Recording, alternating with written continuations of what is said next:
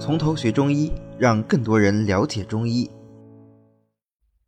啊，那么下一个药呢是扁蓄，扁蓄也是我们比较呃常用的这个药啊。呃，贝谢呢，它是蓼科的啊一年生草本植物。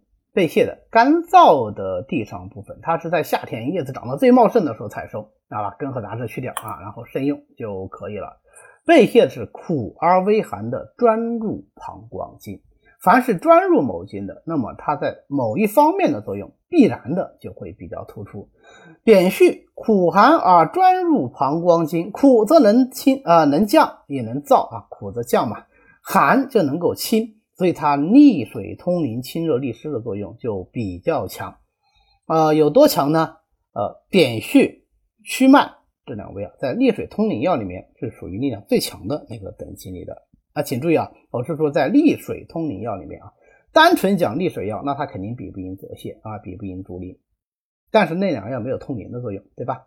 好，所以它有比较强的利水通淋的作用，就能够用了。治疗各种什么小便短赤啦啊淋漓涩痛啊等等啊，配上祛脉木通滑石啊，这都是一些寒性药，那就能够治疗热淋。配上大蓟、小蓟、白茅根啊，这都是入血分的药，那就能够治疗血淋。因为它比较善治血淋，所以啊，也有人说扁蓄是能够入血分的。我个人是赞成这个观点的。为什么呢？因为扁蓄用来治疗我们的金浊病，效果也比较好。那我们讲淋和浊最大的区别就是在于淋是气分泌，浊是血分泌啊，所以从这个角度上讲，我们相信扁蓄至少有一部分能够入血分的功能在。那另外一方面呢，呃，它就是有比较好的清热利湿作用。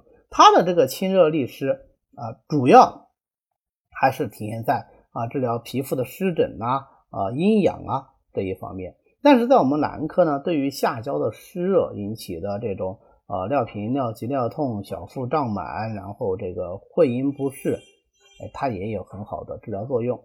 那有的时候我们也很难去呃分清楚，说这到底是它的清热利湿的作用在发挥呢，还是说是它的利水通淋的作用？但它对于这一类的清浊病啊是有效果的。那么扁蓄用于治疗这个皮肤湿疹啊，还有阴痒的时候是可以外用的啊，就是煎水以后外洗啊。所以呃，我们中医认为这个。皮肤的痒啊，往往是由虫引起来的，所以也有人说它这是杀虫止痒。其实杀虫止痒也好，还是清热利湿止痒也好，道理都是类似的啊。为什么这么说呢？人家说你们中医就是老是喜欢这样强词夺理，因为为什么会生虫啊？湿则生虫啊，这也是一个非常重要的理论基础。好，那我们总结一下啊，扁蓄的主要功效就是利水通淋、杀虫止痒。好的。今天呢，我们就讲到这里。为了方便大家和其他喜欢中医的朋友一起来学习和讨论中医知识，我们呢建了一个微信群，欢迎大家扫描下方的二维码，添加我们的管理员的微信，然后发送“从头学中医”，他就会拉大家入群的。那么我们下次再见。